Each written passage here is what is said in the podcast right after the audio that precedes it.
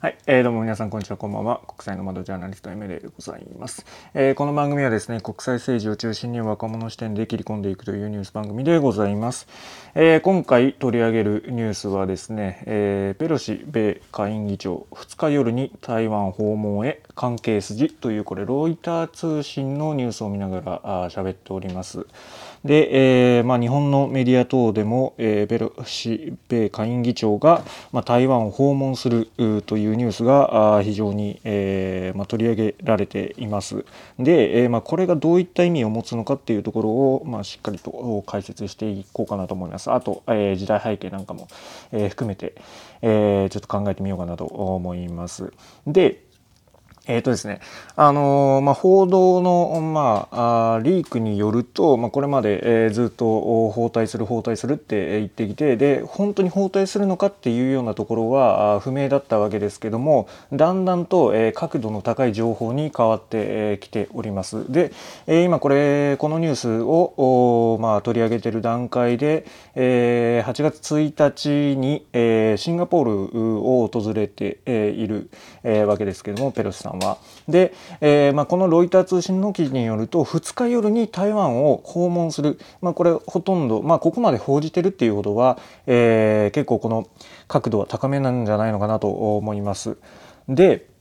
えーまあ、これに関して非常に、まあ、米国内もそうですけども、まあ、日本国内、えー、それから中国国内でも、えー、いろんな見方が分かれているわけです。でなんでこんなに大きなニュースになっているのかっていうと、えー、まずアメリカの大統領がいますよね。で、えーまあ、その政治の仕組みを考えた時に、えー、ペペロシさんっていうのはあ、まあ、今実質ナンバー3なわけですね。えー、トップにバイデン大統領がいます。で、でえー、副大統領がカマラ・ハリス。で、えー、まあ、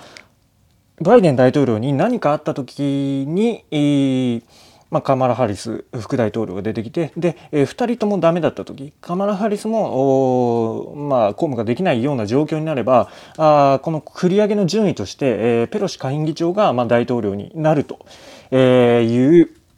えー、ことになってるんです。だからこそ、このね、あのまあ、アメリカと台湾、えー、断交してますけども、まあ、あのずっとこう政府間のまあ、やり取りっていうのがなかったわけじゃないですか、えー、中国と国交を結んでから。で、えーまあ、今回前代未聞のお、まあ、ある種この国の中で、えー、権限を持つ人が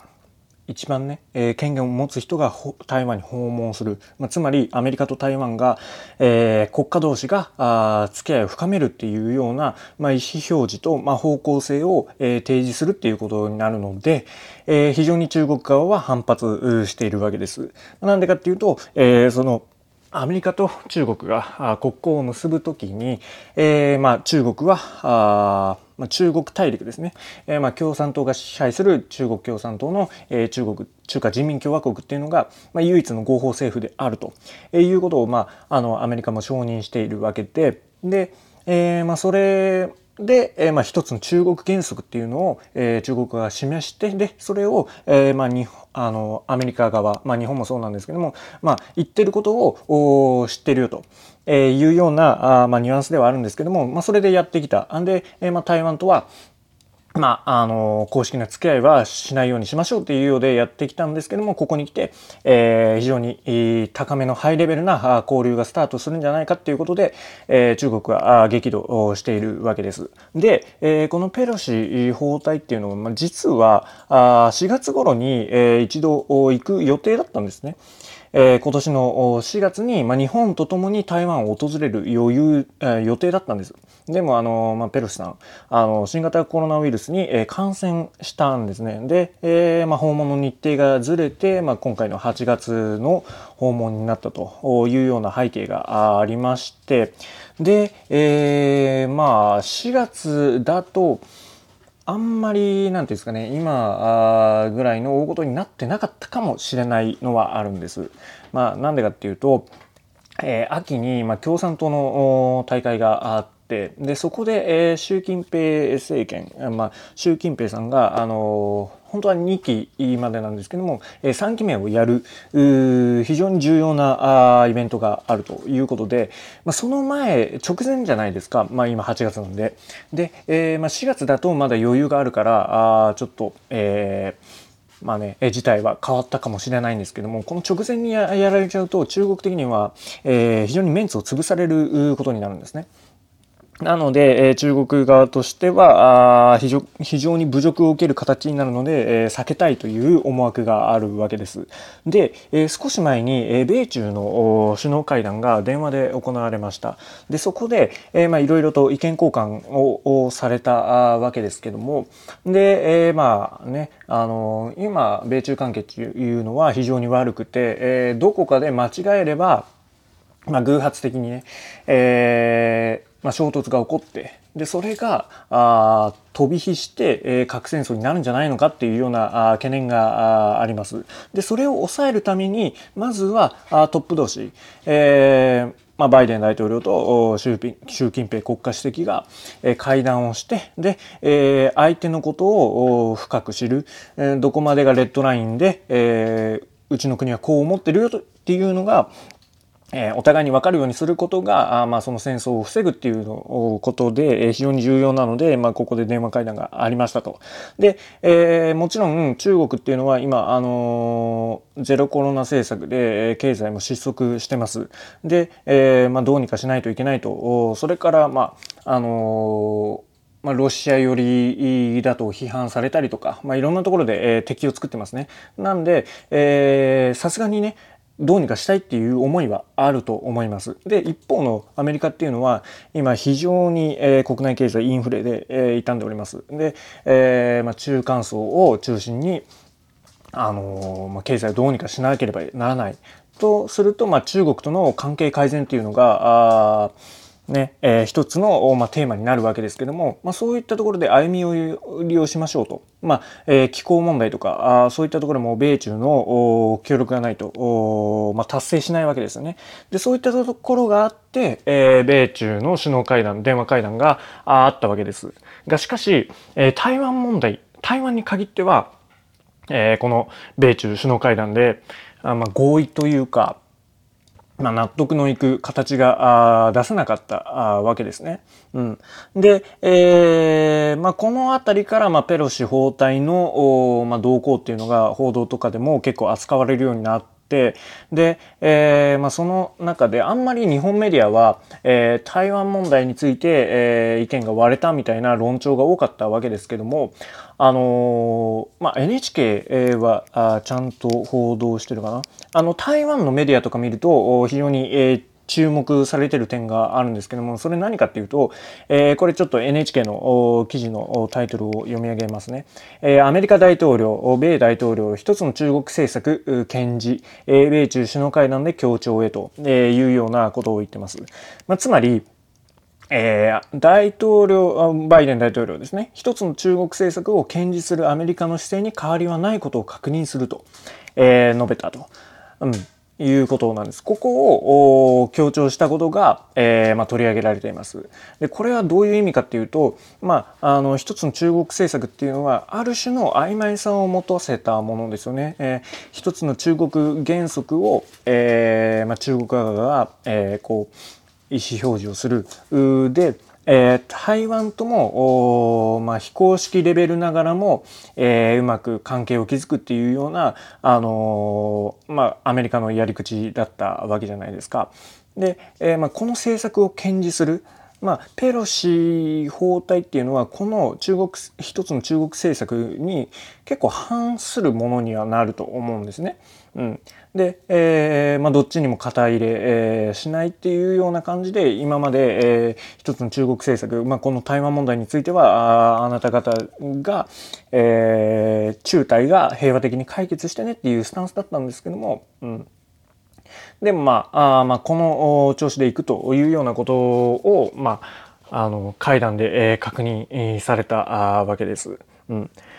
で、えー、まあ、このペロ氏の、えー、包帯の話が出てきて、えー、中国は非常に激しく反発しているわけですね。うんで、えー、まあそうですね、あの詳細なことは、あのあんまり報道レベルでは出てきて、えー、ないんですけども、あ、特に、えー、反発しているのはあの習近平政権よりさらに下のレベルですね、まあ、報道官とか中国の軍部とかがあまあこのペロシ招待に対しては非常に強固なあ、まあ、声明等を出しているというのがありましてで、えーまあ、実際、まあ、言葉の威嚇はあ、まあ、下のレベルであったとしてもお、まあ、特に軍の幹部とか習近平本人とかはあそもそもアメリカがまあ東アジアで最強だと分かっているのでもし、えー、中国が何か、まあ、いたずらをして、えーちえー、のアメリカと衝突することになれば必ず負けると分かっているわけですね。で、え、そこで、え、それを分かった上で優れた指導者なら絶対避けるはずなんですけども、うん、そういったところの、まあ、統制がちょっと取れてないないわけですね中国側も。でまあ墓穴を掘ったっていうのもあるんですけども。うんで、えーまあ、それと、まあ、そうですね実際に、まあ偶発的にそういったあなんていうか、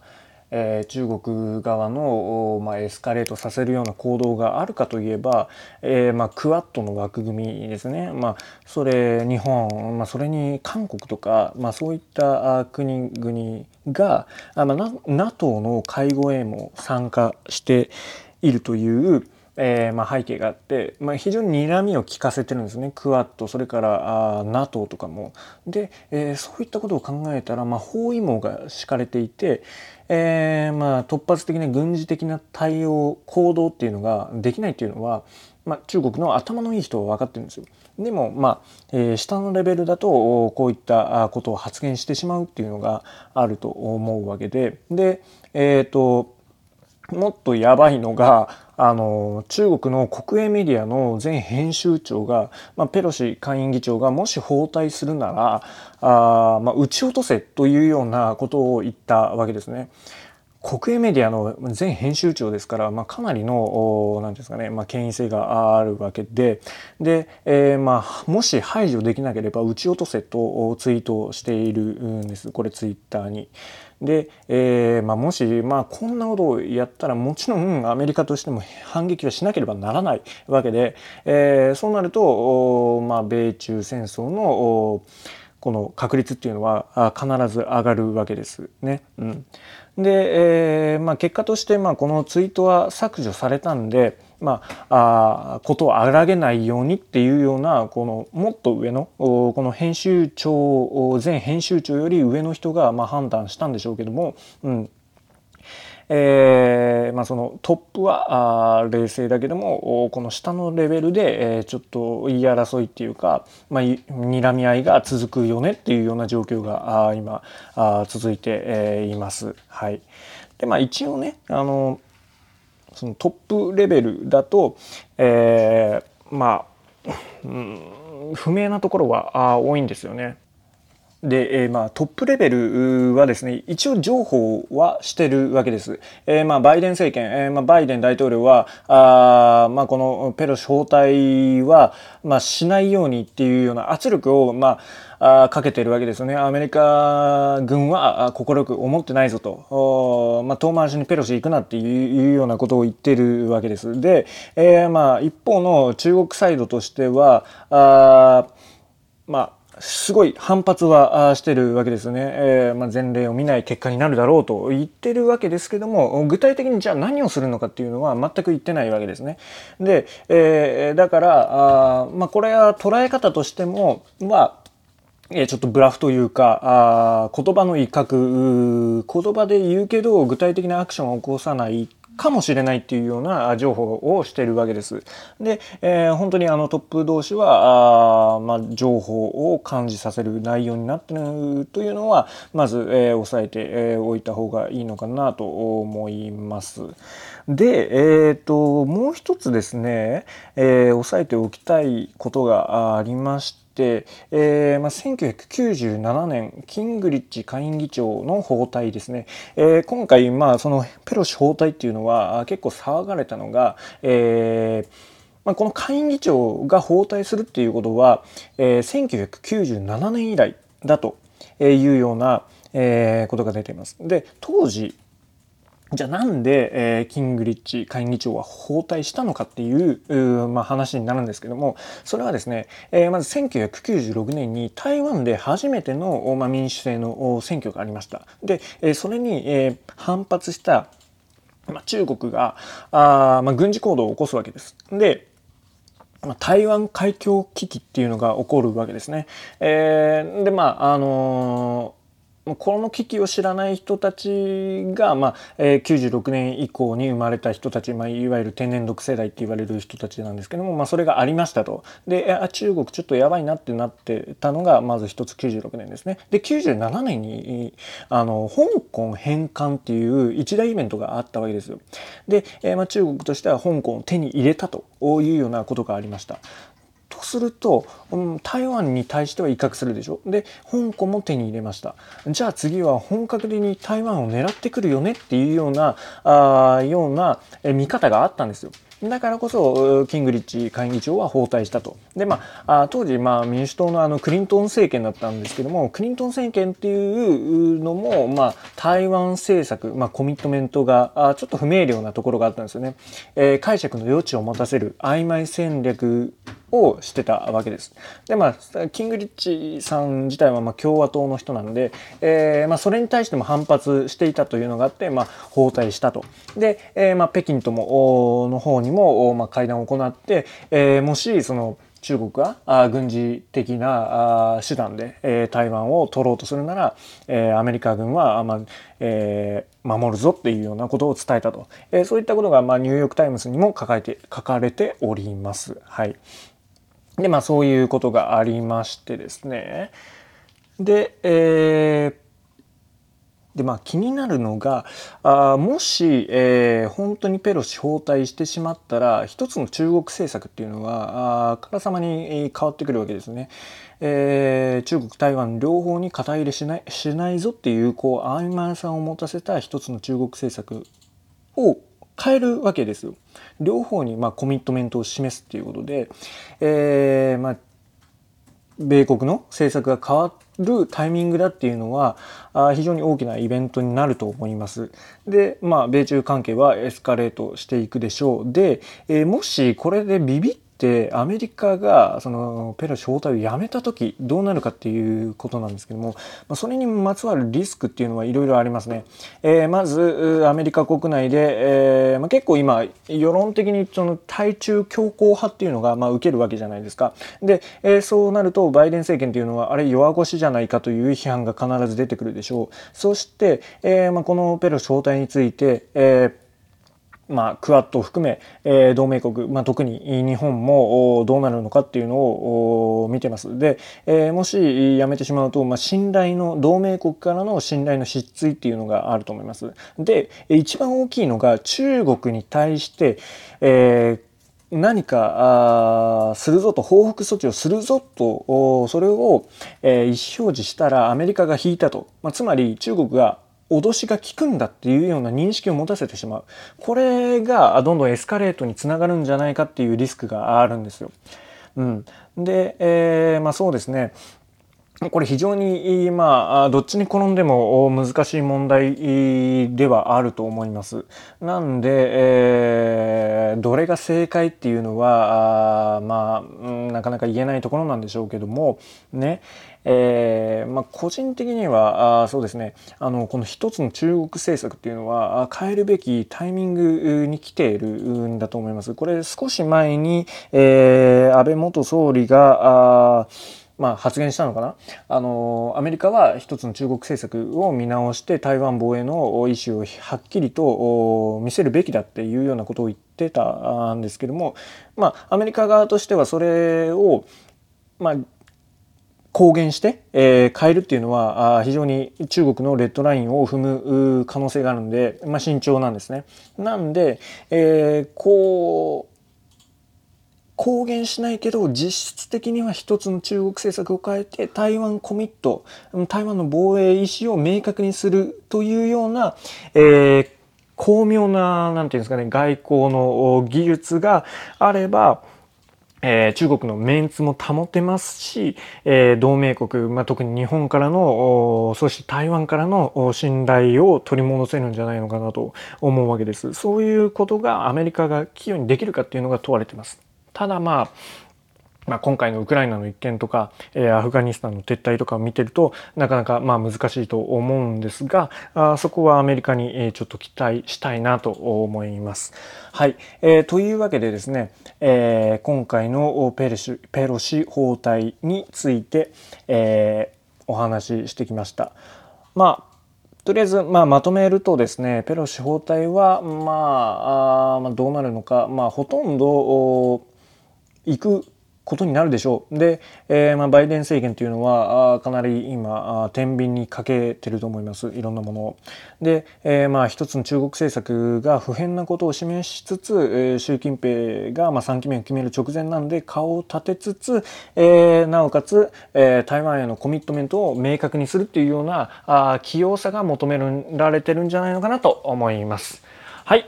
えー、ご意見ご感想等ございましたらメールアドレス等々にお寄せくださいませ。それではまたお祝いしましょう。ではまた。